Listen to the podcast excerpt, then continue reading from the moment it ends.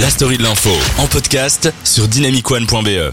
On est toujours avec vous jusqu'à 20h, il vient de le dire le monsieur, sur Dynamic One. Et c'est le moment de la personnalité de la semaine. Valentine, tu vas nous parler d'une danseuse, une chanteuse et une actrice, et tout ça c'est la même personne. C'est une personne qui a marqué, une personnalité qui a marqué la France. On parle bien de Joséphine Baker.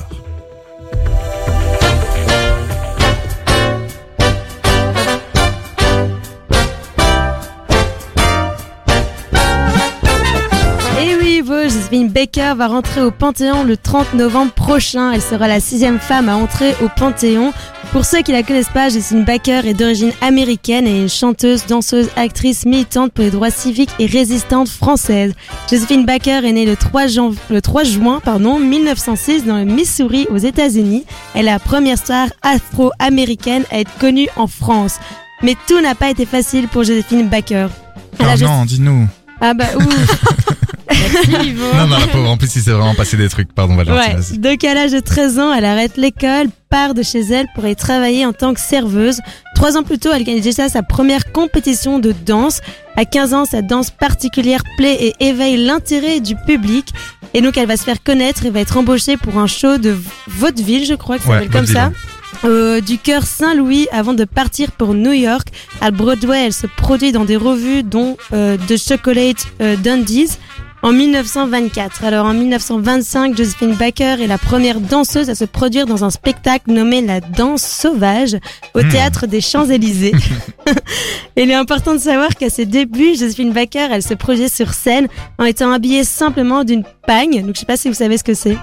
Une panne ou un pagne? D'une pagne, je Une crois. panne peut-être, je sais pas. Non, c'est un genre un truc blanc, non? Pour moi, Euh, c'est une petite jupe avec. euh, Oui, c'est très découvert. les- Ah. Oui, c'est ça, une petite jupe, un petit top. Et je pense même qu'elle avait des bananes dessus. En tout cas, les archives montrent ça, donc euh, j'imagine que Qu'elle du avait coup, des la bananes. pagne, c'est Et que- ça. donc, du coup, elle avait la banane. c'est ça. Exactement. Donc euh, son accontrement, euh, évidemment, il a fait un peu scandale à Paris, mais très vite, elle conquit, euh, conquis, pardon, Elle conclut. la sympathie du public. Donc plus tard, elle devient un modèle d'inspiration pour les peintres cubistes comme euh, Pablo Picasso ou des écrivains comme Ernst Hem- Hemingway ou encore des créateurs comme Christian Dior. Alors Josephine Baker danse aussi le Charleston. Son interprétation de danse sauvage a fait éveiller l'intérêt du public parisien pour le jazz et les mélodies afro-américaines. Mais cependant, cette danse aux origines afro-américaines a encore du mal à s'imposer en France Ouais. l'image de la colonisation du peuple noir et du continent africain est encore très ancrée dans les mentalités de l'époque. Alors, euh, poursuivant sa lancée, Josephine Baker effectue une tournée européenne puis se retrouve à la tête des Folies Bergères à Paris. Donc, pour ce spectacle, elle a comme compagnie un animal, un lé- léopard. Un léopard. Ouais, Mais c'est très sauvage tout ça. C'est ça. Et en 1927, elle marque également les débuts de la meneuse de revue dans la chanson. Donc en fait, l'un de ses titres à succès date de 1931. Ouais.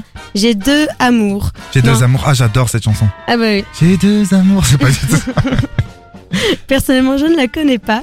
Mais euh, là, cette composition a été signée par Vincent Scotto. Donc Josephine Baker s'essaye également au cinéma, mais elle ne rencontrera pas autant de succès dans ce domaine. Mais toutefois, elle réalisa quand même un film avec Jean Gabin dans les films Zouzou. C'est quand même un très grand acteur.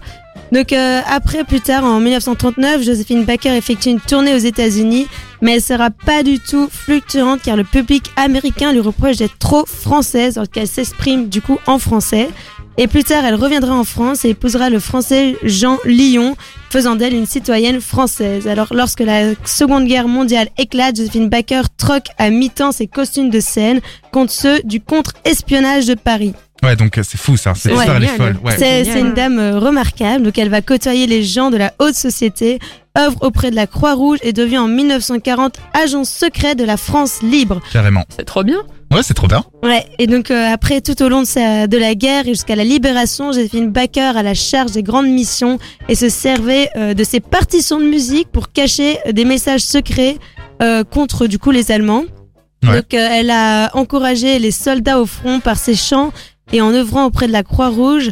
Donc la vedette recevra plus tard pour ses contributions et activités pendant la Seconde Guerre mondiale la Légion d'honneur. Donc en 1935, Josephine Baker continue à être à l'affiche de plusieurs films. Elle joue dans Princesse Tam Tam et figure en 1941 dans le film de Yves Mirad euh, Moulin Rouge. Yves, Mir... ouais, Yves Mirand. ouais. Ouais.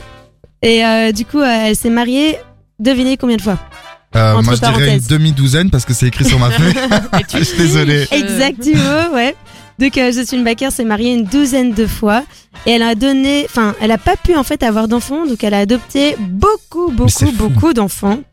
Euh, bah en fait, j'ai j'ai pas le nombre exact, mais 47. non, non, non, non, non, mais elle a adopté des Coréens, des Finnois, des Français, des Japonais, des Ivoiriens, des Colombiens, des Canadiens, des Algériens, des Marocains, Vénézuéliens et Juifs français. Incroyable. Et en Toute fait, elle a fait c'est ça. Et en fait, elle a fait ça pour témoigner contre la lutte, euh, enfin pour le racisme, quoi. Donc euh, avec ses enfants qu'elle appelle affectueusement sa tribu arc-en-ciel, Joséphine Baker acquiert et s'installe avec son époux de l'époque, le chef d'orchestre Joe Bouillon, dans le château des Milans dans 1947. J'allais dire dans le château de Bouillon, mais euh, c'était Pas du pas tout trop. Et non Ivo, faut que t'arrêtes tes blagues. Allez, s'arrête mes blagues. Vas-y, Donc euh, en fait à son domaine elle va s'entourer de plusieurs domestiques et des personnels donc en fait elle va épuiser toute sa fortune. Donc euh, à la fin de sa vie il y a la princesse de Monaco, euh, bah, Grâce de Monaco, qui va lui aider et lui donner euh, bah, de l'argent et va même lui offrir euh, je crois un château ou une résidence à Oh. Monaco Ça va, ça va. Sympa. pour euh, lui permettre de, de vivre. Et malheureusement, en 1957, Joséphine Baker tombe malade pendant une énième revue à Paris. Elle décédera le 12 avril de cette année d'une hémorragie cérébrale.